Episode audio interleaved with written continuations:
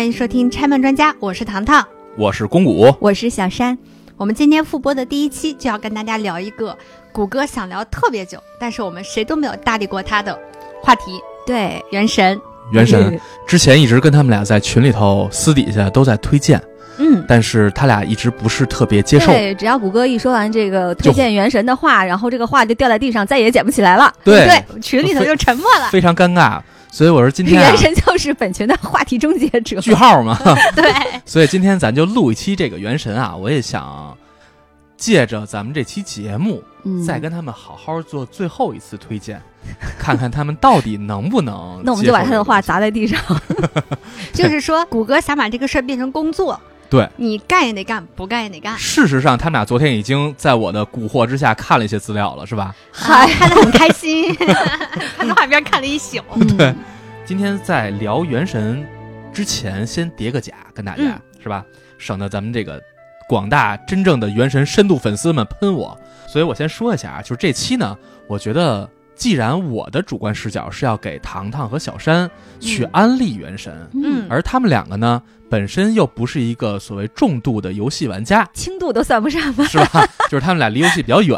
嗯，完了呢，我就玩什么四三九九小游戏。对对，够年轻的啊啊！关于想给原神去做推荐，在游戏玩家之间推荐，去讲它有多好的视频节目太多了。嗯，但是我也发现呢，就是在聊这些的时候，我觉得聊的其实对于一些不玩游戏的人，或者只玩过像糖糖、小山这样的，只玩过一些的游戏，扫雷，哎、扫雷爱好者，对他们可能对那些节目就接受起来比较困难，因为我觉得可能聊得过深了。是，咱今天呢就按照一个最基础的，我跟大家做最简单的原神基础的讲解，嗯，去让大家去听一下原神是一个什么东西，它是一个什么游戏。嗯，还有一点就是我这几年呢，确实对于游戏接触没有那么多了。早期关于单机游戏，我接触的比较多。我本身也不是一个特别重度的游戏玩家了，已经，所以可能确实在专业性上不会像人家那么那么专业。我希望这是一个全新的视角跟大家聊聊这个游戏，好吧？嗯，就是一个玩过原神的，还比较喜欢它的玩家，给两个纯小白。哎。你别说，这谷歌这个啊，这个游戏公司最爱 就是要我来拉新。我怎么拉新呢？拉这种非游戏玩家，纯萌新。对，为什么我要玩它？先跟大家说一下，其实很简单。最早我听到《原神》，就是因为它抄袭塞尔达这件事儿。嗯、塞尔达传说：旷野之息，上一个玩的单机游戏还是旷野之息，而且旷野之息是让我特别沉迷，玩了两百多个小时。所以呢，当我玩完塞尔达之后，我特别急于想找到一个像塞尔达一样能让我尽情探索的代餐开放世界游戏。嗯，而正好这个时候，这个负面新闻就爆出来了，说《原神》抄袭塞尔达。嗯，我这一看太好了，我就想看一个抄袭它的，所以，所以呢，我很快就尝试了它。但是当我最开始接触这游戏的时候，我并没有立刻就玩进去。完了，过了一段时间，当我特闲的时候，我才真正捡起它来。也就是游戏发售了将近有一年，嗯、我才真正开始玩它。嗯，那在我接触原神之后，哈，有几个点，我觉得是它吸引我的地方。首先，最关键的一点就是它实惠。现在网上大家都说哈，原神是一款免费游戏，这已经成为一个梗了。它免费让你下载，嗯。而你能在这个玩这个原神，理论上来说，你可以一分钱都不花。对，这是最早谷歌安利我们的原因。对，已经进入了卖安利的环节了吗？那啊我们就给你拍灯是吧？对啊，对对对，是的。哎，就这部分打中我了，然后给你拍个灯，非常满意。但是我跟你说，玩到现在我已经，对我已经花了不少钱。免费我还不会拍的。对，就是它理论上来说，确实能够做到，你一分钱不花，可以体验剧情，可以观看美景。最重要的一点就是，你一分钱不花，也不影响你玩到游戏能体验到的所有的内容。但是免费还不会拍灯的原因是我有一个时间的成本。嗯，那你要让我看到这个时间我花的值不值得，我能不能得到我想要得到的东西？哎、你想要什么呢？我觉得玩游戏来说啊，现在无非就是什么呢？一个是为了社交，像王者荣耀那样，嗯、是吧？嗯、大家一块聊聊。嗯，是。还有什么呢？就是我体验游戏的快感，也就是说。打也好，还是说我去解谜也好，享受这些东西。嗯还有一个就是精美的游戏画面和音乐，尤其是在游戏画面和音乐上，我觉得《原神》能够触及到我的那个点，就是《嗯原神》的画面，我不觉得它是目前最出色的，那肯定离得很远。嗯，但是它是一个三选二的一个开放世界游戏，就像玩动画片儿一样的嗯这样的一个东西。所以就是我们操纵我们的角色，在一个非常广袤的、也非常美丽的景色非常不同的这样一个世界里头游弋。我觉得这个感觉是《原神》首先带给我的感受。还有一个重要的地方是什么呢？就是游戏作为一个视听语言的感受者啊，它在音乐层面能带给我的快感非常之强。我觉得甚至于要远超画面所带给我的那种享受。嗯啊，昨天谷歌给我们安利的时候发几个片段给到我们，对，基本上都是围绕着《原神》的音乐。然后我在群里说了一句话，我说《原神》的音乐很容易让人入坑。对嗯除了这之外，还有一个什么呢？就是玩游戏的时候，我会非常反感游戏给我的压力巨大。嗯因为我周围有朋友玩王者荣耀啊，跟人连着打的时候，我没玩过王者荣耀啊，发现人那个队友在骂他，嗯，猛骂他，可能因为太菜了吧，完了结果被骂了，完了那哥们一脸汗颜，抱歉抱歉，大哥。当游戏需要你去承担别人的指责的时候，这对我来说就是一个压力。是嗯的，还有一个是什么呢？这种压力来自于就是在你玩的过程当中，你会不会觉得玩游戏就像写作业一样？你每天要上去，我靠，我必须得完成一些事儿，我才能变强。这个事儿，我其实也挺不太喜欢的。我连签到我都不喜欢。那游戏真不太适合你。还有一个重要的点是什么呢？就是游戏比较简单。这简单某种程度上来说啊，这个游戏分为两种机制，一个是大世界探索，嗯就是你去玩剧情、嗯去接任务，或者说你在世界里头瞎溜达、听听音乐，嗯这个过程基本上来说不会有特别难的感受。嗯啊而当你去想挑战难度，想去挑战游戏所谓深挖掘机制层层面的部分的话，它有这样的东西。但是作为一个休闲类玩家的话，我可以完全不碰它。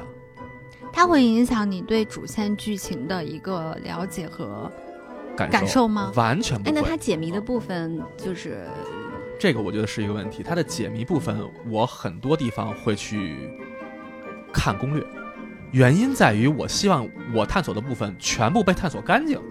啊啊但我也有这个强迫症。但是如果你对这个把这个世界探索的一干二净这个事儿没有强烈要求的话，嗯其实攻略也可以不用特别依赖。我玩塞尔达玩了一点儿，然后玩原神玩个开场，就我那天跟谷歌对了一下我的位置，其实我连新手村都还没有进去呢。就是你连第一个场景都没到呢。对，然嗯后我在里面干嘛呢？我就把每个树叶都摸了一遍。你知道，开放世界对于我来讲，我就很担心我自己错过什么很重要的线索，嗯我就把每个都摸了一遍之后，好累啊，没有任何得到反馈，我就好难过。其实你往后玩这些所谓道具啊、吃的东西啊、补体力的那个，嗯你发现根本就用不完，在你正常玩的过程中，你会捡到无数的，所以就是这些东西根本不需要你去特意探索。还有一个我觉得比较重要的地方就是它的气质，它塑造了七个国家，嗯，在这片大的地图上啊，我们的路线是根据游戏的随着开发啊，它开放一个国家，一个一个开放。嗯。到目前为止，它开放到第四个国家，每个国家都有自己的那个相对应现实我们生活里的那个国家嗯。去做对应的文化。嗯那现在目前有的是类似于德国的一个国家叫蒙德，嗯，还有一个是我们中国的叫璃月，对。还有一个日本叫稻妻。是。最新的这个是类似于阿拉伯也好，还是印度也好，联合体，就有一点中西亚，完了包括有接触一点非洲、嗯那部分。嗯嗯的叫须弥。所以在这四个国家里，你能感受到完全唐唐很了解吗？哎呀，昨晚上人恶补了功课的人一，宿都没睡。四个国家的氛围你都能体验到。然后还有一个就是关于游戏的社群氛围。嗯刚才咱们说的啊，玩游戏特别不希望有人跟你有强的压迫。嗯嗯，在原神里头，如果你需要的话，你可以完全把它当成一个没有任何玩家的单机游戏来玩。也就是说，你的世界只要不开放，它就是嗯只属于你的世界真好。哎呀，啊、谷歌就是真的是说的所有的这些里面，其实最触动我的是这一点，就是我不需要产生任何的社交行为，哎，包括说话。在糖糖们今天早上没来的时候，嗯我跟谷歌说，我说我在那儿碰见了一个人，我当时就犹豫了很久，我要不要跟他讲话。我就无法判断他是一个玩家还是一个 NPC。如果他是个 NPC 的话呢，我就知道我跟他说说两句就完了。他跟嗯我说解释一下游戏里边我要干嘛，我就知道了。嗯，但如果他是一个人的话，我就可能会产生对话。我产生了对话，我就不知道这个对话什么时候结束，我觉得很可怕。是的，就是社恐人士完全不需要对这个游戏有任何的担忧，嗯就是你根本不需要和任何人接触，嗯嗯嗯，因为你的世界里只有你一个人。想进到你真世界，来我就喜说，欢这样子对，想进到你的世界，你不允许谁也进不来。哦，真的吗？对特别好，特别适合我。对，这个就很舒服了吧？哎，说实话，我是一个在游戏当中特别社恐的人，我还是觉得是因为菜是原罪。我不喜欢给别人添加压力，我也不喜欢别人来给我添加压力。对，我一个人安安静静的，怎么玩，什么节奏，我自己来决定。老娘说了算，是吧？对对没错。那关于这之外，还有一个我觉得很重要的，就是它关于文化的展现。这个所说的，文化是什么呢？是元神塑造的一个社群文化。嗯啊比如说，刚才咱们说到了这个世界，我能够开放给别人，嗯是什么情况下呢？你如果是一个低等级玩家，嗯只有高于你等级的玩家才有资格敲响你家的门。也就是说，嗯来你世界的人都会比你更强。理论上来说啊，你可以选择让他进来。进来的话，多数人会形成一个，就是大家来这块儿是来帮你忙的，而不是来过来抢你的东西的。有没有需要打不过的 BOSS 要打呀？嗯有没有探索不开的地方，我带你探索呀？是嗯这样的情况。整体来说，很少会遇到那些奇葩过来之后给你秀一通。还有一个很有意思的社群文化，就是我之前看了一个视频博主在做，说现在目前二次元的手游非常重视游戏的社群文化的培养啊。嗯我没太理解这个到底是为什么会这样，但是原神的社群文化已经造得非常非常的成熟了，而且面积非常广。比如说，我们玩二次元手游，我们都很关注角色是什么样，每一个角色我相信都能找到大量的同人画，就画嗯同人作品啊、还有同人小说啊，对对对对对，完了，包括像音乐会。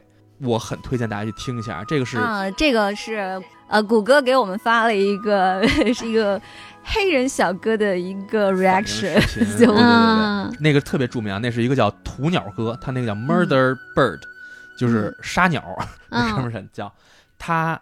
是一个原神社区里头很有名的一个主播，嗯，他是在做原神直播，做各种原神内容的反应视频。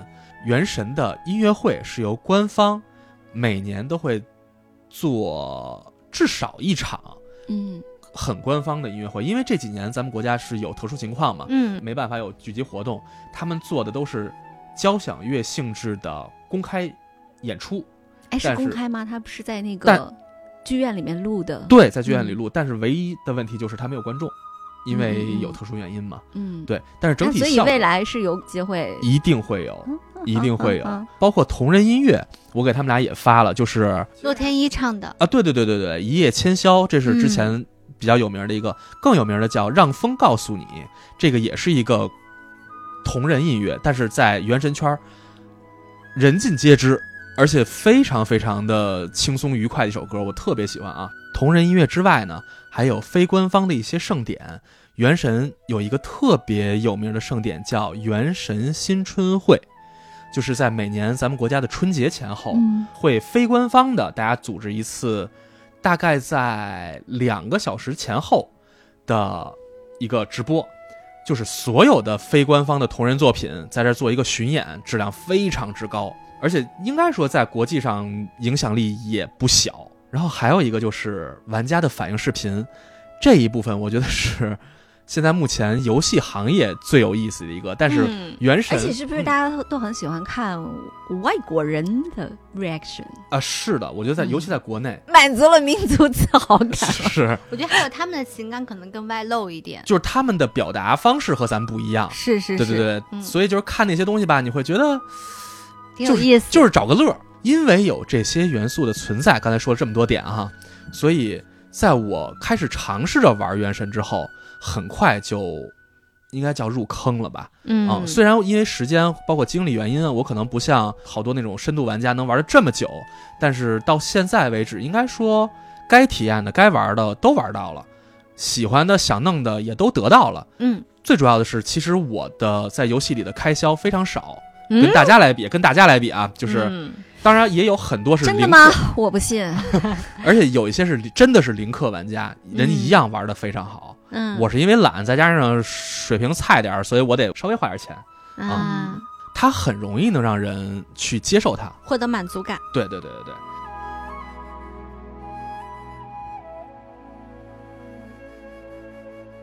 刚才说的是概念哈，我觉得接下来咱可以稍稍去聊一下关于原神到底是个什么东西。咱们从它的机制上来去说，嗯首先，原神的定位是什么？它叫国产开放世界二次元抽卡手游。嗯，但是唯独这个手游打个疑问啊，一会儿咱一点一点说。嗯首先说国产这个游戏是一个纯粹的，在米哈游这个公司是一家上海公司打造的纯粹国产游戏。目前为止，这个游戏在全世界范围内应该说是最顶流的游戏，嗯甚至于我可以说它没有之一。嗯我觉得这种潜移默化的文化输出啊，可能比李子柒咱一直说的这个文化输出的顶流，要甚至于要有过之因为他有。参与感。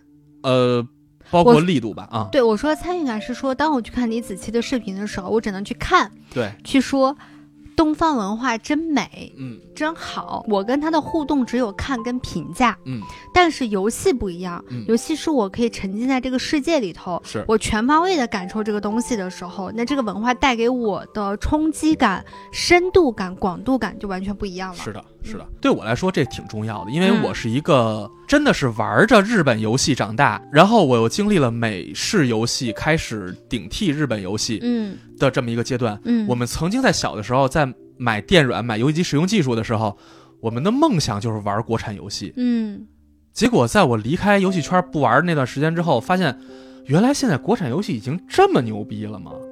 我真的很意外。玩游戏的人都知道一个游戏叫《血狮》，当时在我还上小学的时候，《血狮》是在国内玩家群体里头被予以众望的游戏。嗯游戏宣传的特别好啊，嗯，结果发售之后是一团垃圾，一团屎。啊，于是这个事件也造成了国产游戏当时的叫单机游戏哈，嗯就是国产游戏从此一蹶不振了十多年。我们经历过这么一个阶段，嗯，所以我们就很渴望能再得到我们自己的好的国产游戏其。实，在很多的行业里面，我们都经历过这样子的心态。但是游戏曾经叫电子海洛因嘛，嗯，就是游戏一直是被污名化的一个嗯产业。，嗯我们是在污名化的这个灰色地带里头嗯，努力的求生的一群玩家。嗯，所以我们极度希望能看到一个国产游戏能够，至少让我们能玩到，我们都很高兴了。嗯当我接触到《原神》之后，又看到它现在能做的如此出色的时候，很开心。我真的觉得特别高兴。打一个不太恰当的比方，就是当年的军迷看到了歼二十的起飞和辽宁号的下水时候的那种激动的心情。那个就更狠了，那个。对对对对，打一个不恰当的比对对方嘛。对，但是确实如此，是这样意思。如果我们能创造出一款像《原神》这样的，就刚像谷歌说顶流的作品，就意味着我们从人员、技术、宣传所有层面上的全方位的提升，那背后意味着是我们整个产业链的一个提升。没错，嗯是的。虽然我现在看到网上很多人 我，懂了，今天是你俩来给我安利的。对所以就是很多人在批评原神啊，我觉得没问题。嗯嗯游戏有问题就得骂，就得说，嗯，因为有批评有激励，才能让它更好。对，但是对我来说，《原神》已经实现了我曾经玩到一个精品国产游戏的梦想，真的很满足。嗯，我觉得对一个老玩家来说，这个评价应该还蛮高的了。是，关于开放世界，这个呢，其实是一个很虚的概念啊。但是所有玩游戏的人都知道，就是咱小时候玩的那个超级玛丽、嗯超级马里奥，嗯玩的魂斗罗，嗯这个叫什么？叫横版过关类游戏。嗯游戏是分各种定位的，就跟大家看电影一样。嗯，看电影有的时候恐怖片儿、嗯科幻片儿片对喜剧片儿，嗯游戏也是一样的，就是有各种各样的分类。但是随着游戏技术的迭代，这种分类也在一点一点的去拓展，也去变化。像刚才说的横版过关游戏，嗯也叫平台类游戏，就是超级玛丽、嗯沙罗曼蛇这样的游戏，就是射击游戏，对吧？嗯包括我们熟悉的 RPG 游戏，《仙剑奇侠传》啊，对对？吧？是最终幻想啊。嗯到今天为止，刚才说那些类别又有了新的衍生，就嗯叫做开放世界。嗯嗯，开放世界是什么意思？就是我们是在一个三 D 的大陆里，我们能看到的世界，几乎我们都能跑过去，我们都能到这儿。嗯，我们可以没有一个特别清晰的主线，而只在世界里溜达。嗯啊明白了。但是我们可以接主线任务和辅线任务，我们去做各种各样的事儿，包括我们不接任务，我们砍砍树，我们做做饭，做饭，嗯。我们砍只野猪，弄弄点肉、嗯。也可以，虽然很无聊，是吧？啊，对啊，是，对，这个游戏并没有一个特别清晰的线性逻辑，嗯。你只能沿着右侧那条横轴跑，嗯，没有那样的要求，我们可以做很多事儿，非线边游戏，还还是还是职业病。我跟你说，开创这种游戏的人，还得说是任天堂。任天堂的塞尔达嗯旷野之息，嗯为什么大家都说旷野之之息是神？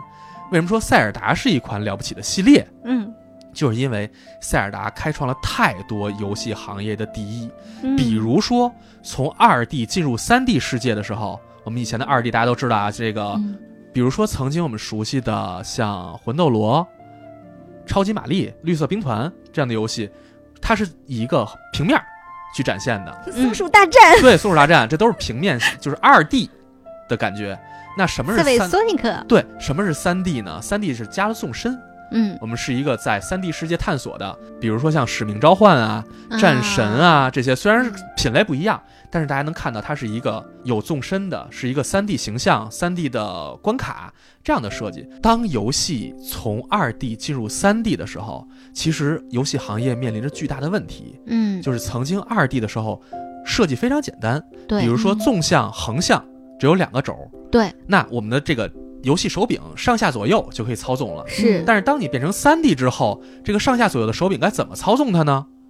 啊，就是它就产生了一个纵深的术问题，，对技术问题。嗯当时任天堂研发了一款游戏叫《塞尔达传说：时之笛》，是通过一个手柄上的摇杆儿嗯直接解决了这个问题。同时，它加了一个锁定键，它能把视角重新调整到最标准的一个视角下，嗯嗯，所以直接让操作变得非常简单，而且很流畅。嗯，从此，三 D 游戏开始有了自己的新的发展。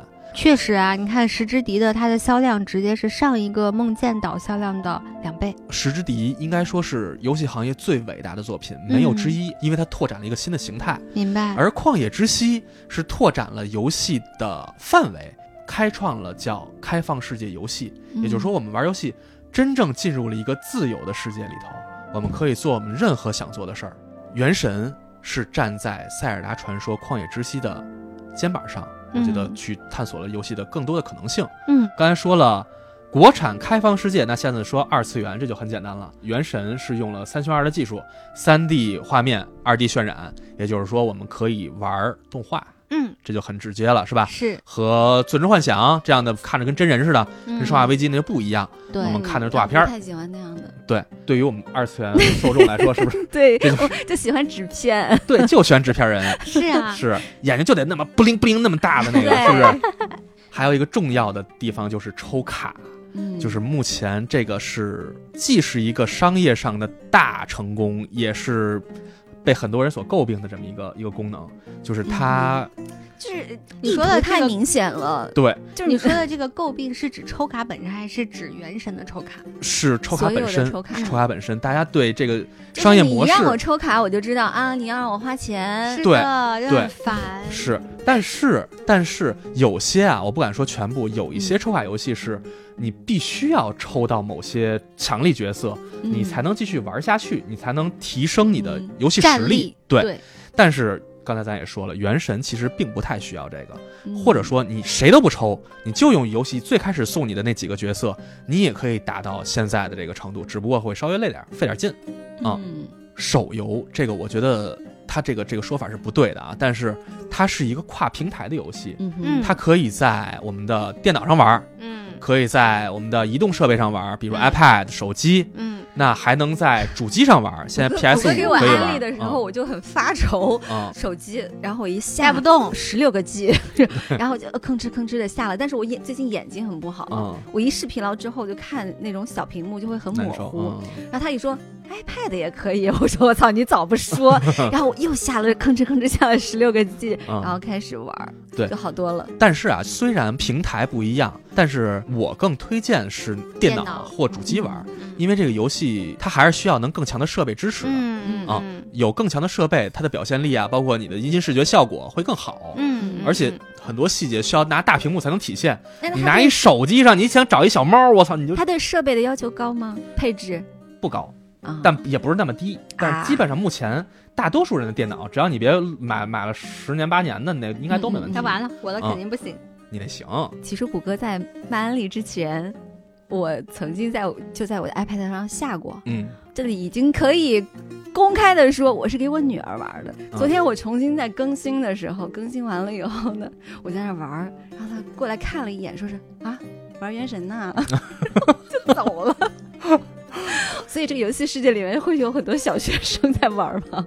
我觉得也有，就是这个游戏群体，我之前在 B 站上看了一个六零后的阿姨在玩这个游戏，她是年龄跨度其实挺大的，但是嗯它限制在哪儿？我觉得限制在二次元上，嗯，就是 二次元这东西，我觉得并不是说那么容易接受。对对对，还有一个就是它，因为它要顾及到跨到手机平台上，嗯那得考虑大家的手机是不是能带得动啊。对，因为有这样的顾虑，所以它的实话实说啊，它的画面呈现上来说，一定不是目前现在这些单机的四 A 大作嗯，那种水平，人家嗯那个肯定会太强。那嗯原神因为要上手机，对。那你做成那样的话，手机谁能玩呢？对对对，啊。但我昨天看一个资料上面就说是因为它要跨这么多平台，嗯。所以它我不太懂它的这个技术系统啊，反正就嗯。它意思说它那个底层的那个技术系统是原神独创的，啊一定是，然后因为它是有嗯。它申请了两百多项专利，嗯。但是好像这个技术它其实这对个技术本身不是的。它原创的，对。这涉及到一个计算机图形学嘛，嗯。呃，也就是我的专业。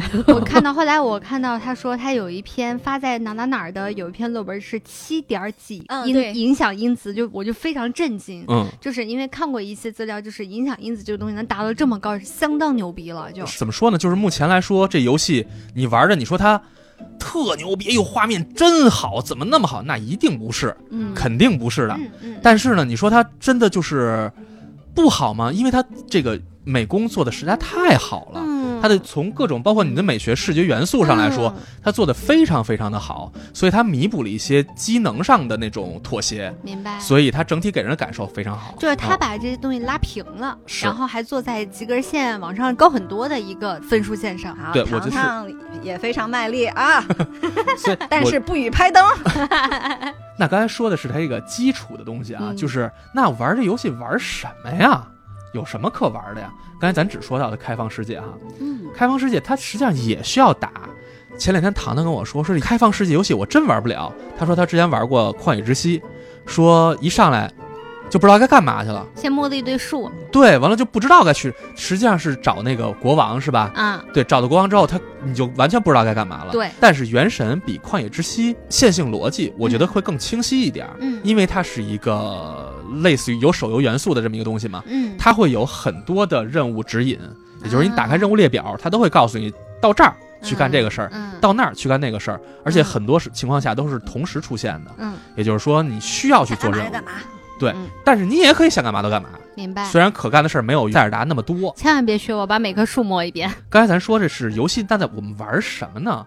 也就是说会带一点基础设定啊，就是嗯我们控制的主角儿嗯需要在这个完全陌生的异世界里头嗯找自己的家人，嗯这个为人呢。就是他一上来你需要从男角色和女角色里二选一，嗯也就是你是男的还是女的。嗯你选完之后，你选了哥哥，你得找妹妹；你选了妹妹，哦你找哥哥。哦，对，嗯，不找行吗？这是剧情，大姐，这是剧情。我就不找不找，你可以砍树杀猪啊，是不是？我就希望我在里边无父无母，然后没有亲人。你就是现实生活里缺少的东西，你都在游戏里补齐，是吧？所以这个游戏就是我，就是我，我选择的那个角色，然后我去经历他的冒险，而不是我抽的那些人的冒险，对吗？是的，游戏始终是以第一人称视角，也就是你选的那个男孩儿或女孩儿、嗯，这个人推进推进的。嗯，但是在过程中，我们会抽取各种我们喜欢的角色，就是刚才咱们说的抽卡机制。嗯你抽取到之后，你能随时换上这个角色上场，嗯，但是即使你换上他来，嗯你所推荐的剧情全都是以你最开始选那个哥哥或者妹妹啊以他们来玩啊，的，抽男抽女都一样哈，剧情完全一样。生男生女都一样。对啊，对啊，对啊。哎，我觉得这样的话就比传统的 RPG 好的一点就是我更容易带入到这个世界里面，因为我投入的是我自己。它既呃，可以这么理解，它既没有你。抽不同角色，你就要立刻切换到那个角色的剧情的那种负担，嗯然后呢，你又能满足你，哎，我想换谁换谁，谁来劲我换谁，是的，是的，是的。谁能满足我的情感链接这个情感链接就很深。对对对对。嗯但是因为它是公路片的感觉嘛，实际上你在过程中会不停的和各种游戏安排给你的那些能够被抽卡的角色相遇，嗯然后去了解他们的人生、他们的故事，看到他们的形啊象，于是。因为你对这个角色看了他们的故事产生了共鸣，喜欢上他，于是嗯你可以把他变成你队伍里的角色，随时切换他上场去探索、去打仗，还是怎么样？我带着师徒四人去取经。大概就这意思，嗯，大概就这意思。但是你也 你这个总结，但是你随时就就是你的这个哥哥和妹妹是可以被切换到后台的，明白你？甚至都不用带他。嗯但是当需要跑剧情的时候，他自动切换成这个人，啊，明白了吧？了解了。所以他是代入感很强，同时让嗯满足你看各种小哥哥小妹妹哎，所以的过程。明了解了嗯，特别好。就是那在这个去找这个亲人的过程里头，嗯，我们要途经七个世界，嗯就是刚才咱们说那基础设定了，是吧？整体感觉就是一个公路片儿，嗯。你要去的世界是线性的，嗯。当然你可以跳跃这个过程啊，嗯，但是大多数来说，比如说刚才咱们说到像日本的那个到期，嗯。就需要你得开船去，那你游泳去游就淹死了，你就去不了，所以还是得需要剧情推动。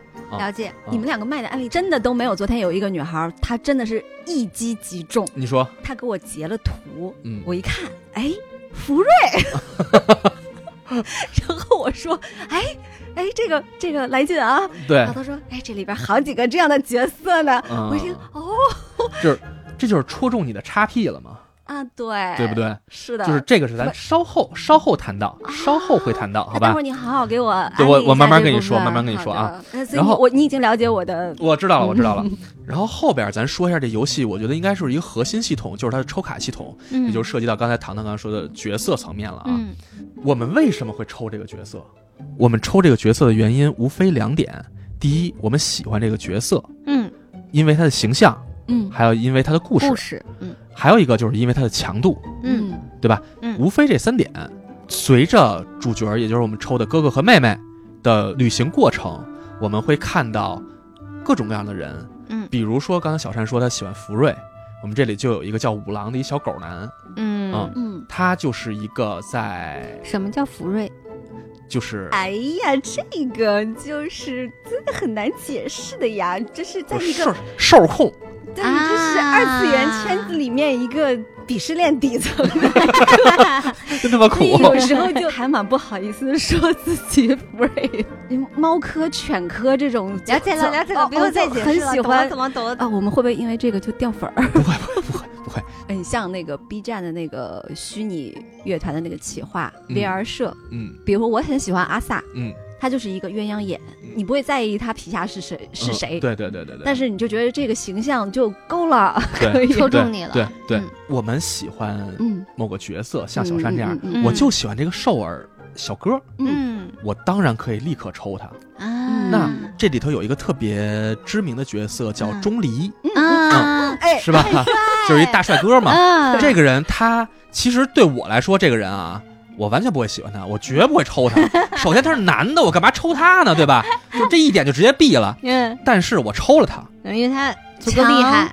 因为他能力嗯是套一个盾，就说白了就是嗯一段时间之内你是无敌的，啊直接造呃对，哎直接造成你这个，因为没玩游戏，但是深入的了解了这个角色，所以就知道。所以这还是得叉 P 嘛，是不是？对对对对，就是你套了这个盾之后，你的游戏难度直线下降，甚至于变成小白都能打，啊，非常非常简单了就变得。那我当然要抽他了，啊对吧？我当时看那个 PV 真的是弹幕全都是说谁能顶得住钟离提枪 的，没错，是的，是的，是的，这个这个帅人间扳手嘛，说把都给掰弯。对对。对所以钟离首先它的强度是会吸引我去抽的，嗯。还有一个特别重要的原因就是这个人物的背景，也就是他故事设定。嗯嗯，这个人嗯谷歌刚才那样子就感觉他是我的男人，你知 你懂吗？激动了，他是我的男人，是我这游戏里使的唯一的五星男角色。嗯这个角色是璃月的一个人，也就是一个中国人。嗯啊，就这么理解啊，他他他人叫璃月人啊。嗯璃月是一个什么国家呢？是一个以炎为代表，像刚才说的炎王帝君，在璃月这个国家里头，现在现存的那个神，嗯就是钟离啊啊，他是一个绵延生活了几千年、上万年的这么一个上古大神。就有点像很帅。那玄幻小说里边的东皇帝君，哎，啊是是，就这意思，就这意思。嗯。他经历了人间的沧桑，也看到了人世间的悲欢离合，嗯。已经麻木了。包括他曾经的朋友，嗯，也已经变成了敌人，这是他剧情的设定啊。OK，他终于在现在这个时代，咱们玩到的时候，嗯，说白了，人退休了，因为一段剧情。啊退休之后呢，这个人看上去是一个庄严肃穆且非常俊朗的一个男性啊，嗯，但是呢，他是有一个很 很有意思的设定，就是身无分文，对，他到哪儿吃饭都让人家结账，完了还自己说的特别煞有介事，这就是他的萌点嘛，对，对吧？郭帆，郭帆，我我现是，我现在是找着找着我这方面的喜好了。我 靠然后就是对你爱答不理，还身无分文，倒是想要化缘的男人是吗？对，然后我就把理直气壮让你交钱，把金钱上去。然后同时呢，他因为要生活在现代，体验生活，嗯又在一个叫胡桃的一个小姑娘嗯开的一个，咱用咱的话说啊，嗯的一个火葬场店嗯，给人打工，这就是。钟离的整个的这个角色背景，在游你游玩的过程里头，我们能经历他曾经的朋友嗯变成敌人，的这个过程，这些过程啊，所以就是我们能完整体会到，在这个时代下，钟离的很嗯多很多故事。那当我们产生这些对他故事的了解，同时又对于他现在身份的了解之后，嗯，就很容易对这个角色产生兴趣。那我的直接反应就是什么？我喜欢这个角色，嗯，所以我无论如何要抽到他。嗯，啊嗯哎，我突然间觉得他很像一个我们曾经很喜欢看的科幻剧《神秘博士》。当然，它不是完全相像，就是因为神秘博士他一上来也是他曾经经历过一个世界大战，嗯，然后完了他的家乡是什么样了，嗯。然后完了现在博士就是这个样子，嗯。你会通过他一段又一段的冒险，嗯，来不断的去了解他的是过往是什么样的，是是是，没错没错没错。嗯，因为我不想给大家剧透太多啊，关于嗯钟离这个故事，它有点复杂，嗯，同时也有很传奇性的东西。哎，但我给大家说一个嗯。点啊，就是他的，我不知道是他哪一段 PV 啊，因为我看了很多，他嗯讲了一个小故事。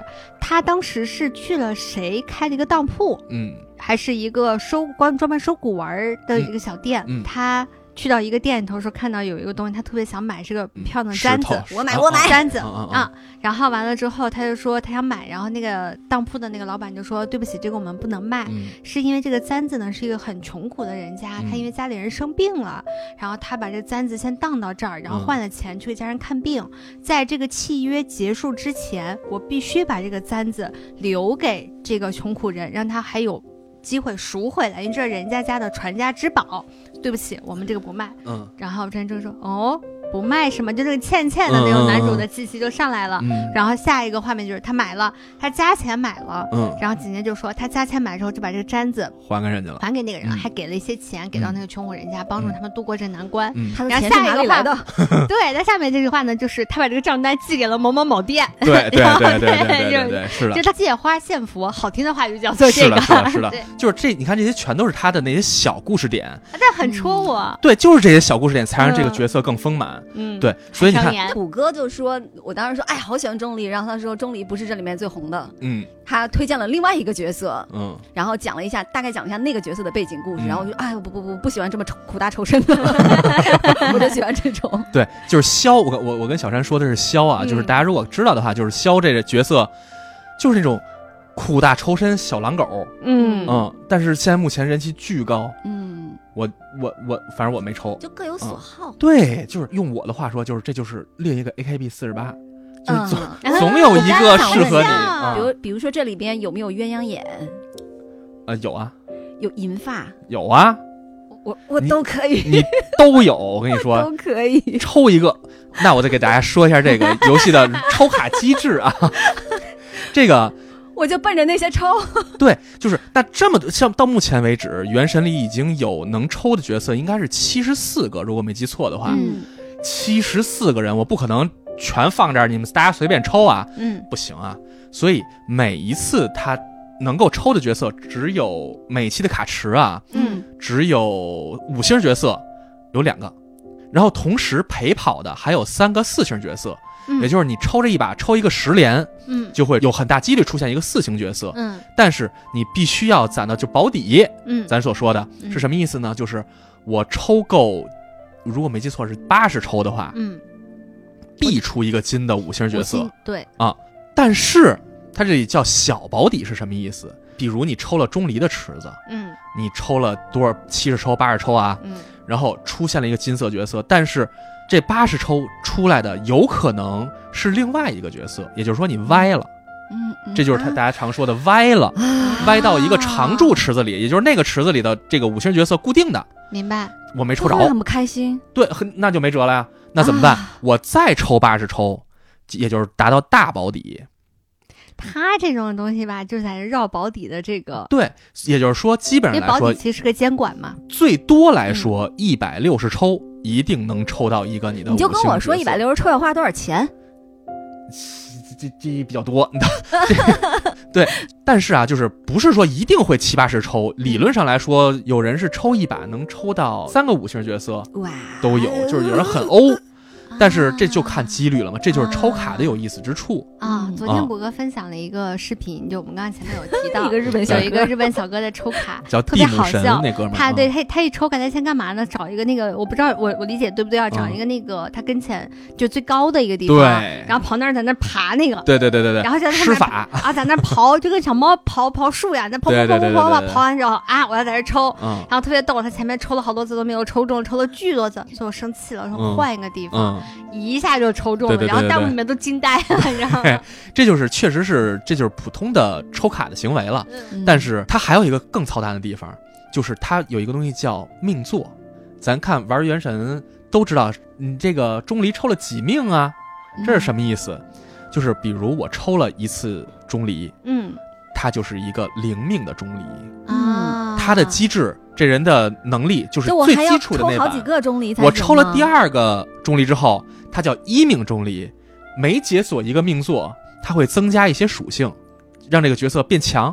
啊，这米哈游哎那我有其他游戏里面也有这那我是不是可以，比如说我我就用这个灵命钟离？对，吗就这个就完全分角色，像钟离，我的就是灵命，喂，这我懂了。对，它是一个免费游戏，嗯，但是呢，你要为你的特殊的一些癖好去买单。是的，比如说啊，我就是好爱钟离，我就抽着钟离我就行了。对啊，但是有些人就希望，哎，我这个钟离要更强，对那我就多抽几个钟离。对，啊，但是封顶是六命，嗯，嗯那我肯定是把我的把我的性癖全都集齐了以后，大家都灵命出 但但是你看，这又这又涉及到门。这又涉及到每个角色的强度问题。比如说钟离，嗯，就是他是一个典型的，就是我我爱他，我就希望他很强。但是他很强。如果你只是把他定位成一个给你套盾的角色，就刚才咱说能能变无敌的话，你抽一个灵命就完全达到上限了？对，嗯，但如果你想他把他练成能打人、打人特狠的话，嗯那就得抽高命座。就是抽命座只满足你的对强度的更高要了求，解了，所以抽命座，你想想，一百六十抽最多啊，嗯抽一命。嗯，那我要抽六命的话是多少抽呢？你自己算一下，基本上一个六我大概率知道米哈游是怎么挣钱的了。对对对对，像我我我之前跟糖糖说过，我抽胡桃这个角色的时候，嗯，我充了些钱。哎呀，，不是蝎，为什么我要充这个钱？是因为我要立刻得到强力的胡桃，啊。所以胡桃我要让它变成一个特别厉害的角色的话，最基础最基础，我要抽到它的一命，啊，这是根据它人游戏设计的时候它的机制而定的，理解。嗯所以我至少要抽两个胡桃，所以这个就真的是很很厉害，七十四个角色，你有七十四个 坑，对。等着不同的哎人，但是你们相信你们相信吗？现在有人是把这所有角色全部抽了满命相信，啊，有啊大佬啊，好几十万，我的妈呀！我当时抽胡桃抽了他的一命，也就是抽了两个胡桃，我还抽了胡桃的专武，也就是他那个武器，嗯那个武器是三次保才能达到大保底，啊，抽也就是说抽三七二十二百一十抽嗯，能一定得到他的这个三个这个武器这一个武器啊，，一个啊，而且我就是这么飞，我就是特别运气特别不好。我第一次小保底抽了一个别的武器，嗯，第二次小保底又抽了一个别的武器，哎呀，我第三次又抽将近抽满，我哎，才抽了。你咋不把你这个录下来？这个反应视频跟那日本小哥我没有反应，我我没有反应，我都僵了。我感觉谷歌此生除了妈妈、老婆、女儿之外，为一个女人花钱花最多的就是胡桃了吧？没，真的是，真的是，我我这胡桃，现在我我我我已经看胡桃就跟看我媳妇儿差不多了。对，所以你看，就是这个每个角色，我们喜欢这个角色，我们能为他投入的东西，嗯我们喜欢他的渠道太多了。嗯嗯，这也就是这个游戏的花钱之处，它的盈利之处。而且因为他没有逼你做这个选择，我很自愿啊，心甘情愿的去购买，你不会对他有任何的心理怨言。没错。所以就是有一个老外最常说就是 “take my fucking money”。非常传神。对，就这个乐趣，其实很多别的游戏也都有啊。嗯但为什么我会选择在《原神》里抽这些花钱，嗯甚至于、嗯是因为它的开放世界这个机制，嗯而且我能看这个角色，我四面八方我都能看他，嗯不像有些真的是纸片儿。我搁这儿把往这儿一摆，它是一纸片儿，拿枪嘟嘟嘟嘟的打。我更觉得消费一个角色值的方式，就是让我拿着它四处看它，完了能让它让我操作着打，把玩儿它。是的，盘核桃在这儿，盘胡桃嘛，你看看，对对对，下了原神以后玩的时候干了一件特别不要脸的事儿，嗯会被女听众骂。嗯 就是他不是可以变换各种角度吗？嗯，然后我就推到了他的下下边，女孩是吗？对仰视看，我发现哦没没什么。哎所有人都会这么干，我这干太多了，每个我都看一遍哦，。原来这样。对啊，我当时就是自己觉得很亏心，不会不会不会不会，我每个都看过了。就是这就看不到什么什么。嗯你还有这点做的很好，之前他是能看到的，啊，是吗？之前能看到，结果因为这个事儿太过，就大家都干嘛，很冒犯，所以他把这个隐去了，也就是你嗯，挪把视角挪到他又会那个角度之后，变透明变成透明的了。嗯，啊，你永远不会看到！在谷歌的推荐下，我看了几个角色演示，嗯，怎么样？嗯，真的是 有戳到吗？特别有，嗯。而且让我非常惊喜的就是刚才，就在刚才，嗯。谷歌说你不是喜欢福瑞吗？嗯。让我给你看一个，他就给我看了五郎，嗯。然后虽然他说这是一个嗯四星角色，不是很红，嗯，但是哇塞，就觉得正中靶心是不是？真的特别重。我他说 PV 做的很一般，嗯但是我完全没有关注到这个 PV，他讲了一个什么样的故事，嗯我只关注到那个耳朵，嗯，那毛茸茸的耳朵在抖，小狗耳朵啊然后尾巴在摇，还有它小爪爪。我操！我当时就觉得我这真是太懂了，特别懂。然后我整个人就在就在他们家的厨房，我就整个人就梦幻了起来。然后他还给我特别推荐了银发的，嗯，名儿叫什么来着？神里灵人。啊，，神里灵人，嗯，就啊？特别好，而且这个一张嘴，嗯，我觉得他们的那个就包括声优的匹配度，是嗯，用的是石田章，对，老觉得他要叛变，真的是是？特别有意思的是，我在搜啊内山昂辉会不会配啊？嗯。一搜果然有，他配的一个角色叫雷泽，嗯。雷泽和这个神里灵人，嗯他在这里面也是银发。嗯然后我最喜欢石田章配的是朱勋，嗯我最喜欢内山昂辉配的是萤火之森里面的银。嗯嗯，都他妈是银发，就你知道，对于中文观众来说，就是银发和这两个声优是可以进行绑定的。是，就我也不知道是无心插柳柳成荫呢，还是有意为之，嗯反正就是特别能满足。没错。而且你刚才说的是日文的声优啊，我得说一下中文的声优了。哎，这是我想了解的。对嗯。中文声优，我觉得，因为之前实话实说啊，我觉得嗯。中文声优配音有一个我一直觉得很别扭挺大的问题题是辨识度不高，但是这回我觉得《原神》里头啊，我发现两个中文声优，水准之高，超出我的想象。嗯，一个中文的声优是钟离的，哎哎哎哎，叫彭博，嗯，啊，和钟离简直浑然天成。嗯。他声音里是有那种年代感的，而且它的本身音质、音色是非常有磁性的。嗯我觉得和钟离这个有很有厚度这么一个角色特别匹配。我很怕二次元的角松弛，然后垮垮的。完全不是，他非常端庄，不，非常我我很担心的是这种，他会配成一个纨绔子弟、很轻佻的感觉。嗯，不是当不是，我去听 PV 的时候，我觉得那个声音完全不是个状态，对很有厚度。对对对对，我觉得非常好。还有一个人是，还得说回人家，就是胡桃，啊，就是我刚才听了超爱，太可爱了。他的声优是陶点。能不能再嗯让我 听一遍？我给你听一遍，陶点啊，球球病了，二球球翘，三球球踩腰，四球球嗷。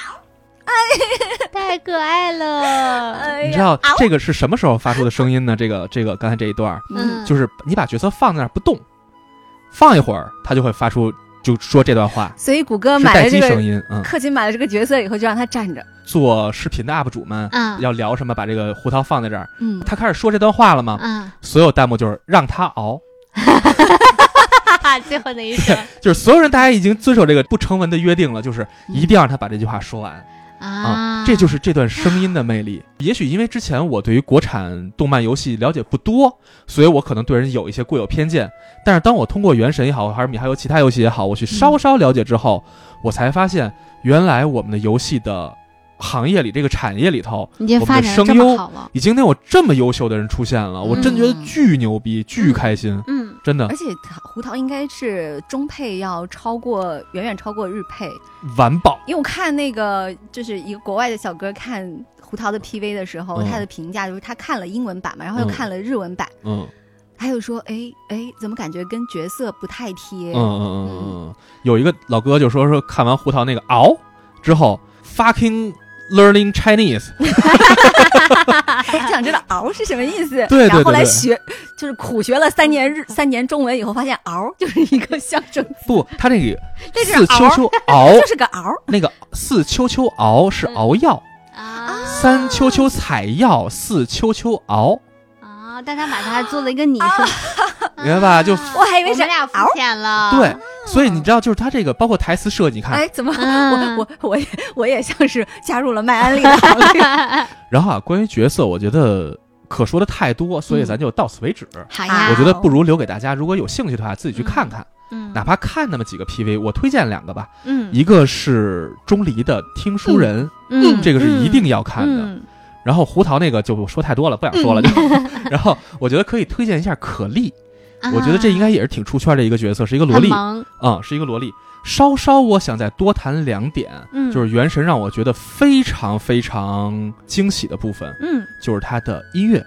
米哈游专门成立了自己的音乐部，叫 Hoyo Mix。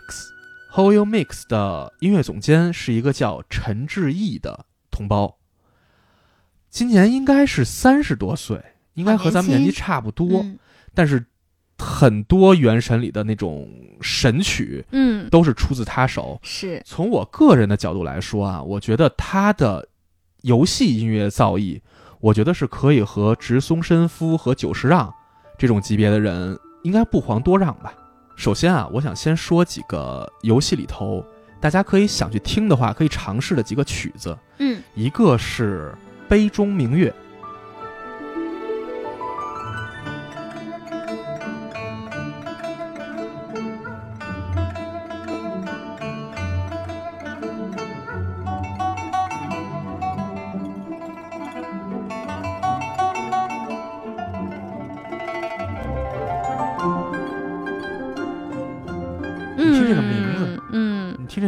就很有意境。它是一个中国风很强的嗯。一首很轻快的音乐，嗯。同时很悠扬。嗯。然后，当你在这个璃月国，就是它有一个城市嘛，城邦嘛，对，在你那个在街上徜徉的时候，你看着旁边两边的灯笼，看着那个红的建筑，嗯。这音乐在同时响起，你看着远处的夕阳落下的时候，嗯。你会觉得特别舒适。然后和这种悠扬轻快的音乐相对应的是一首 BOSS 战的音乐，也是璃月国的，他是和骆驼龙王战斗的时候叫岩鹤之崩。嗯。这首歌其实，在 B 站上有大量的反应视频，他用交响乐和我们的二胡嗯，相映成趣，很棒。对然后同时在这样的音乐里头夹杂了电子乐，也就是电吉他和嗯。鼓这样的东西，嗯。把所有的这种主流的音乐元素哈，包括我们的嗯中国的这个元素糅合在一起，形成了一首特别有史诗感的音乐。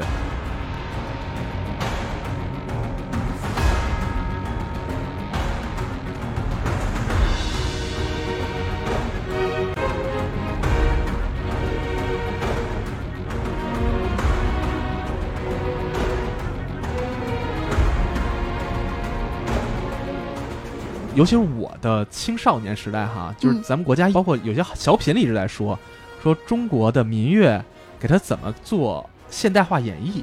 对嗯我不知道大家看没看过赵丽蓉那小品《如此包装》，啊 是，吧？就是就是，其实当时那个时代有很多这样的尝试。嗯用赵丽蓉老师的话说，就是把我们这好玩意儿全给凿进了。但是我觉得在《原神》里的这些音乐，嗯尤其是礼乐，我其实都特别推荐大大家去嗯尝试一下。哎，会有嗯那种文化密码在的，是叫密码吗？还叫什么？就是我们因为了解这个文化，因为礼乐就是我们嘛，是中国嘛，嗯所以它的音乐里面会有很多的让我们一听起来就立刻就能 get 到，哦，一是定是，对吗？一定是，而且特别神奇。我之前看了一个《原神》的音乐会嘛，嗯但是它旁边是有那种外国人嗯。的弹幕的，对，前面很多音乐啊，这个地方嗯那个嗯地方嗯嗯嗯，它最后放了梨乐地区的音乐，应该就是叫梨乐那首歌。嗯。当他放的时候，弹幕一直在打 home，哦。你，知道吗？就是当他们在游戏里玩了这么多个国家之后，当听到梨乐的音乐响起的时候，他们感觉自己回了家。我觉得这就是音乐的震撼之处，所以《原嗯。神》真的是在文化传播上嗯。做的非常成功的，非常非常成功。以前我就会觉得，嗯，怎么说呢？就比如说，你知道那个《神思者》嗯，嗯。配给那个 NHK 做的故宫三部曲配乐，啊，那个很包括经典。啊，包括我爱的坂本龙一、嗯嗯。给末代皇帝那个电影配乐，神了那个，当时就会有一种感觉，就是为什么他们作为外国人，然后能够把就是这种明明是讲的是中国中的国故事故事，嗯然后他能配的那么好，那么出圈儿，嗯，我们中国的配乐在哪里？对对对，其实会有会有一点点这种的感觉，其实很难受的这种感觉。在原神的音乐里头，我们刚才一直在说这个我们自己的乐器啊，嗯我觉得是不是 h o y o Mix 有意为之？他一直在特别强调二胡，嗯，大量的用了嗯二胡和这个这个西方乐器。我以前觉得二胡特别丧，是，哎，你看，就是会有会有这些偏见，但是当这个为二胡直接直接锁定了瞎阿子阿炳。是吧？对，就是这这确实会有这种偏见，但是当他用的好的时候，嗯。当他在这种大量的西洋乐器中间穿插二胡的时候，反而二胡的那个那个声音变成了最最亮眼的那个声音。嗯他把这个二胡的地位完全提高到一个极高的高度上，让这个音乐变成了，甚至于像二胡的独奏一样。嗯，就是其他音乐都是给它做配，做陪衬的乐器都对对对对对，是的。所以就是整个整个这个二胡，我觉得应该是在通过原神吧，在世界上有了一个大的推广。所以我觉得我喜欢那个神女劈关也是这个原因。嗯。我我其实并没有被他那段 PV 带进去，嗯。就那段 PV 让我看到啊，哦不就是一个唱戏小姑娘嗯在唱戏吗？我其实被他的音乐会现场所带入进去，所嗯入坑的，嗯。是因为他其实请了一个我不太记得名字啊，是嗯非常有名的啊，对我们国家非常著名的戏曲艺术家、嗯。来演唱这一段的，他的唱腔非常好听，嗯。但真正让我进去的是他那一段念白。啊啊，我突，因为他其实是一个还有点上年纪的一个人，嗯对吧？然后，但是当他去用那样子唱腔去诉说这样一个故事的时候，那嗯种反差感、那种历史感、嗯那种你强烈的想让你去了解他这个人物角色、这首歌曲背后的故事那种感觉。嗯哪怕他是在音乐会的现场，嗯我什么二次元的形象都没有看到的时候，就把我带进去了。是那你说米哈游是不是也是非常能 get 到国风？就在二次元这个圈子里面，其实是就国内的二次元的圈子里面是非常非常非常受欢迎的。我觉得是的。我觉得他强烈的看到了，就是有一大批喜欢各种形式国风的年轻人，嗯。无法去把自己喜爱的东西推给不不了解我们文化嗯人的那种非常困苦的那个状态，是。他尝试用一些就是像游戏这样子更容易打通这种沟通渠道的这样一种载体，嗯，然后去把这个事儿做了。哎。而且你看嗯。那些就是 B 站上那些，因为我很喜欢看这些，嗯。就是他们用各种各样的民乐的乐器去演奏嗯。那些曲子的时候，这些孩子他们其实最初学学这个乐器，他一定不是奔着这个来的，嗯。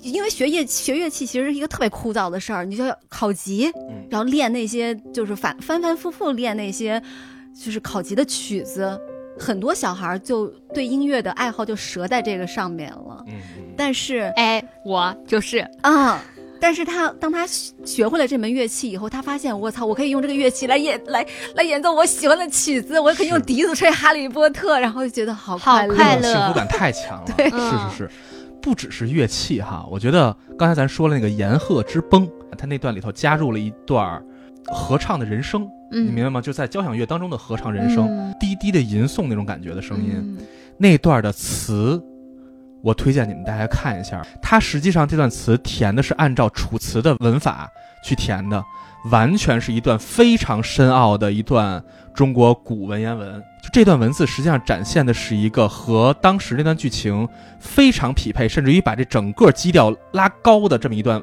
文字。当米哈游在做这段音乐的时候，他的投入真的是让我让我觉得特别特别敬佩。他们自己去填了如此一段听上去甚至于基本容易被忽略的，但是又如此的有文化底蕴的词，嗯我觉得这是他对音乐的尊重，也是对咱们文化的一个表现。嗯嗯，还有一首曲子是。呃，我觉得它有个设计上特别有意思的点，就是那个不再年轻的村庄，嗯，是在它的那个礼乐国的亲测庄。青色庄。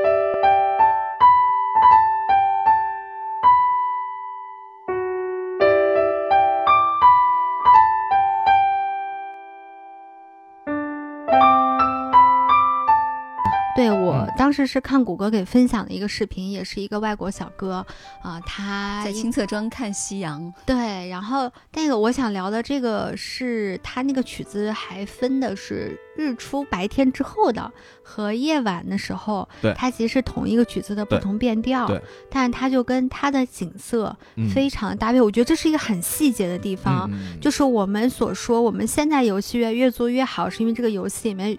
游戏里面足够有生命力，嗯。比如说它会刮风下雨，嗯。它会有四季的变化，小草会有枯萎，花儿会有开放，嗯。然后那个日月会有转换。嗯。那音乐呢？音乐它其实游离在景色，就是你直接的这个故事以外的嗯这么样一个东西，嗯它可以不变，嗯。但如果它变了呢？嗯。就是。呃，我觉得大家可以去搜一下这个视频，我觉得会有巨大的惊喜感，是。是让你觉得你在里面，它就是你一个人坐在那儿的时候，他会有强烈的沉浸感，嗯他会在读懂你的心事，他知道你夜晚会想什么，嗯你白天是一种什么样的心情和状态。是璃月的城市是一个非常金碧辉煌的一个咱中式的一个大的城市啊。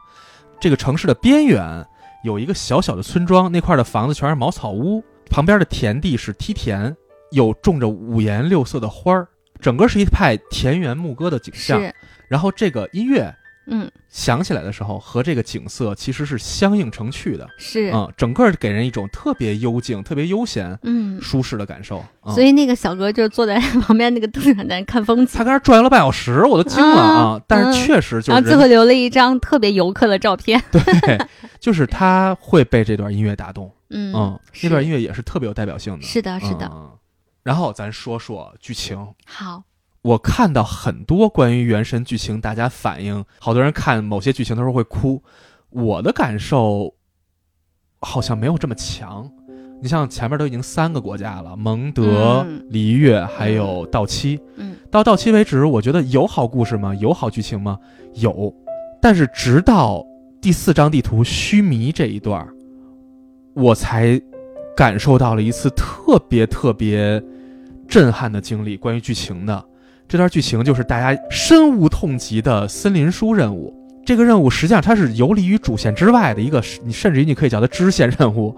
当你接这个任务的时候，你没有意识到这个任务将绵延漫长十几个小时。须弥是一个什么国家？须弥是一个崇尚知识的国家，所以他们成立了一个机构叫教令院。嗯，这个教令院因此成为了特别强的一个权力机构。嗯，它甚至于会压抑，通过技术啊，压抑人们的思想，甚至于夺走人们做梦的权利。须弥人等于大家不会做梦，但是在我们做任务的开始的时候，会遇到一个什么情况呢？就是一个小朋友，嗯，在森林里迷失了，走丢了。于是村里的一个年轻女孩就要去找他，嗯，结果在找的过程中，这个女孩就病倒了。所以当我们在森林里探索的时候，会突然遇到一种神奇的小生物，叫兰纳罗。这段剧情我我不想说太多，因为说了之后，大家如果真想尝试，会丧失这段的乐趣。嗯，但是我真的希望大家如果玩到玩到须弥这一段的时候，嗯，好好的停下来，嗯一点儿一点儿的去把这个任务的文字看完，因为这段它的语音没有，因为它是一嗯支线任务，嗯所以玩的时候会稍显不像主线那么饱满，嗯因为没有语音嘛。嗯但是这一段一点儿一点的去看下来，用几天时间，就像嗯读一本书一样，把它读完，你就会像读一本童话故事，它会给你的感动，我觉得是无与伦比的。依然是回到了像那个角色设计一样的环节，就是你想要刺激的有刺激的。嗯，啊，你想要谷歌这样淡淡的啊，有淡淡的，什么情感都能满足你。是的，是的，是的。这段剧情它设计了这么长，铺垫了这么久，它并没有为你去抽某个角色服务啊。我能在这段剧情里给它塞三个角色让你抽，他在做商业化的同时，其实也保留了自己那个童真的那一部分。我觉得这是，反正给我的感受吧，很上市的好处。哎，是的，我不敢说一定啊，但是我觉得可能不会有太多公司能做到这样。就像我刚刚说的，嗯，我做了一段超长剧情，这么走心，而没有浮于表面的让你去换一个角色来。米哈游这个公司有他自己特别特立独行，或者说叫很纯粹的那一部分。哎，这种感觉是不是就像是我说实话，我我在过年期间看《流浪地球二》的时候啊，嗯我当时我我一般看电影的时候是不太给人发信息的，嗯但是那天看到三十七分钟吧，大概三十七分钟，然后太空电梯那一段。我看完那一段以后，立刻在一个群里发说：“我操，我想给郭帆打钱了，就是我何德何能呀？我坐在这儿，我看这，我看这个，有点那意思。对，就是嗯他的认真程度，就让你觉得，哎呀，不行，我不氪金，我亏亏心。Take my fucking money，是不是？对，就是这样。米哈游公司实际上是由三个当时的在校大学生，应该是当时读研究生时期，一个宿舍的三个哥们儿一块儿成立的公司，经历了很多事儿啊。但是他们最最最火的出圈的第一个作品《崩坏三》，小山，我为什么要说这一段呢？啊，《崩坏三》的剧情啊，正面的说法是叫 EVA 的续作在崩坏，对对对对对，啊我见过。坏的说法法叫《崩坏三》是对 EVA 的一次拙劣模仿。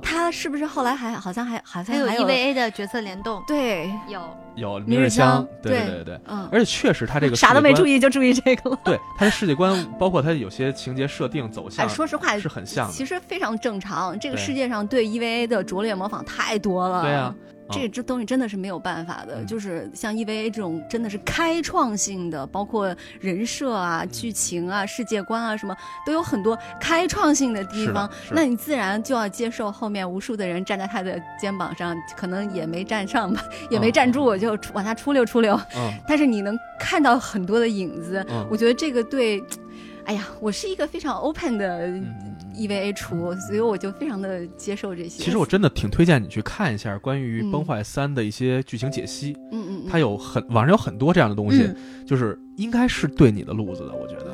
哦，模仿的拙不拙劣没关系，只要模仿了，我就觉得，哎呀，是对是对我 idol 的认可。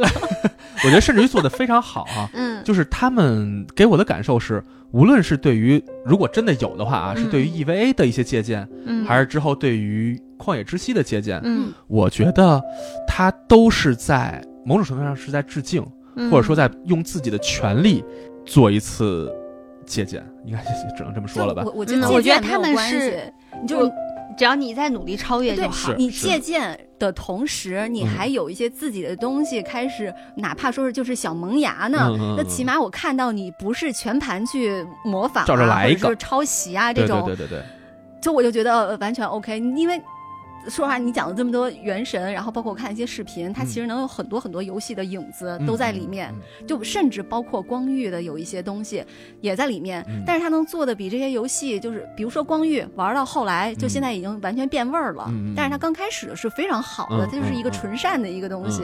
但是就是他能把这些游戏的好的东西吸收进来，然后还做了一些超越它的，就比如说光遇，你玩到某个程度，你把地图都跑遍了以后，你觉得这寡索然无味，然后你就开始琢磨着绑富婆了，就开始当陪玩儿挣钱了。嗯嗯嗯但是就你会感觉原神还是有很多继续可以玩下去的空间的。是的，是的，是的。嗯 EVA 和旷野之息，或者说塞尔达，这是什么行业里什么地位的东西呢？的作品呢？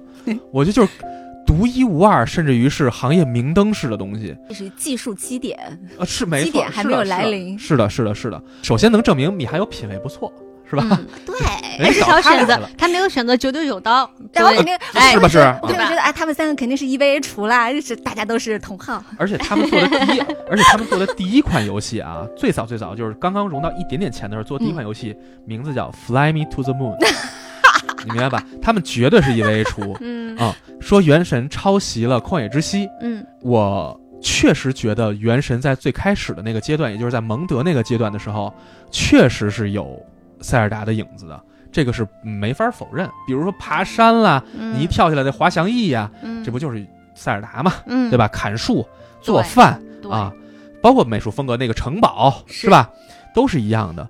但是嗯当他走出了蒙德之后，当他进入璃月之后，马上他的这个无论各个方面，我觉得都在做出自己的改变，或者说自己的升级。我觉得到目前为止，你说他真的是在抄袭《旷野之息》吗？我觉得，这么说。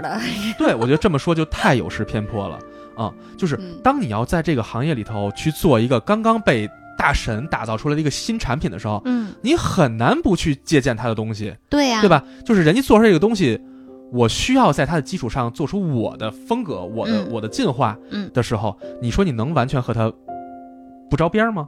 我觉得很难。超级马里奥出现的时候，嗯，我们说冒险岛出来了，嗯他就是在抄袭马里奥吗？嗯，好像也没有人这么说过，是吧？嗯俄罗斯方块有的时候，玛丽医生又出来了，嗯这是在抄袭俄罗斯方块吗？好像也没人这么说。嗯，那更玛丽医生也好好玩，是不是？谁要玩？那当街霸出来的时候，街霸二火了，后来出了拳皇，出了饿狼传说，嗯这是抄袭街霸吗？这是游戏的模式，对原型。对，当这个这个行当这个类别出现之后，我再做同类别的东西的时候，这就是在抄袭它吗？因为你我觉得开放世界，你我我们你能不爬山吗？除非我们在一片平原。对啊，就像咱们之前聊那个那个鱿鱼游戏一样，那他抄的是谁呢？所以我是觉得啊，就是《原神》说抄袭《旷野之息》这个说法，我个人是不接受的啊。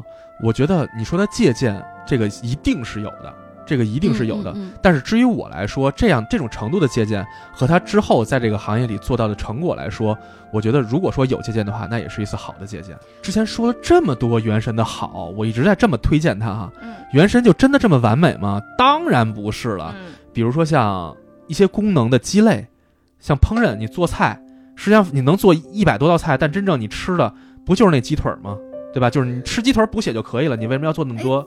嗯，对我们这种出出出这喜欢做饭的人来，对他，他实际上就是一个简单的机械劳动。但是它会啊让它会让新手接触的时候会觉得还蛮有意思的，因为有很多人就喜欢，比如说我就蛮喜欢，就是不同的原材料在一起嗯 match，、然后做一个什么东西，嗯，我会觉得哎还挺好玩的，对，你就可以很很很养老的玩这个游戏。是的，，是的。但是目前以我的角度来说啊，它的谷歌机制瞧不上，没没没没没瞧不，上我就。是它过于简单了，就是它有点儿在游玩过程中它的地位很低，同时它的玩游戏这个烹饪的玩法啊嗯，又很简单很单调，所以我觉得这个功能特别鸡肋。还有那个航海，就是开着船满满满海走，驾着船能开炮的功能，嗯，但是并没有在海上有任何敌人需要我们开炮，你明白吗？嗯就这种像这种好像设计了但是没什么用的这个功能就很多。那说不定人家让你等更新。呃，对我我猜是嘛，就是它还需要完善的地方嘛，嗯这是。然后还有一个就是目前特别特别明显，下次给你更一个索马里的地图，然后你去。打海盗是吧？对，现在还有一个特别对于我来说特别明显的问题是什么呢？就是非常的乏味了。就是嗯当现在须弥已经开了很长时间，这个国家啊，嗯然后剧情每次更新更新的程度也不是特别大，嗯增加的剧情好像一俩小时就搞过搞搞搞没了，嗯，可玩的就很少，所以就会觉得有哎是不是。在等嗯？是是不是在等新手追你们？但是他又有一个问题，就是比如说啊，小山和糖糖，你们现在开始要玩，嗯，嗯你们抽了一个须弥的角色，一上就抽了一个须弥的五星角色啊，到那一直等很久才能玩它。你马上就能玩它，它你能马上把它使用上。但是你要想培养它，你需要那些材料，需要到须弥才能拿到。哦如果你抽了高版本的这些角色的话，嗯，你没办法养成它。明白。嗯对。我还是得等到那个所以你看，就目前的阶段就有点老玩家老玩家不知道玩什么，嗯。新玩家抽了一大堆的宝贝，对你又开始用不了，嗯。所以现在有一点这个问题啊、啊，所以关于原神，包括它战斗机制，其实还是有一些单调了。我现在觉得，嗯。就是它有很多很多的问题存在嗯。啊、但是这些问题真的就能说它对这个游戏有伤筋动骨的那种巨大的伤害吗？绝对没有。嗯，它的那些优点，我觉得是足以在当下啊，嗯我们可以称它称称它为一款非常非常成熟且优秀的产品 OK，啊，我觉得这一期安利还挺成功，因为其实昨天晚上就安利成功了。是吧？谷歌嗯说这个事情的时候，我的脑子里面就在想，哎，我要赶快进入抽角色环节。我也是。如果你对《原神》这个游戏可能耳闻，嗯有点兴趣，嗯但不确定它是不是你的菜，嗯，我觉得今天这一期是一个很好的可以让你去判断的一个，是的，嗯，不能说标准吧，就是一些信息和内容。对，是个介绍了，我觉得是个，只能说是个介绍。嗯，好啦，那我们今天这一期的安利，不知道对你成没成功，反正对我跟小山是成功了，对吧？小山啊，谷歌回头我们发那个 UID 带我们。我没问题，没问题，嗯，我的性癖动了，太多了。我跟你说，还有呢，没跟你说呢，还。行，那我们就下一期节目再见喽，拜拜，拜拜拜。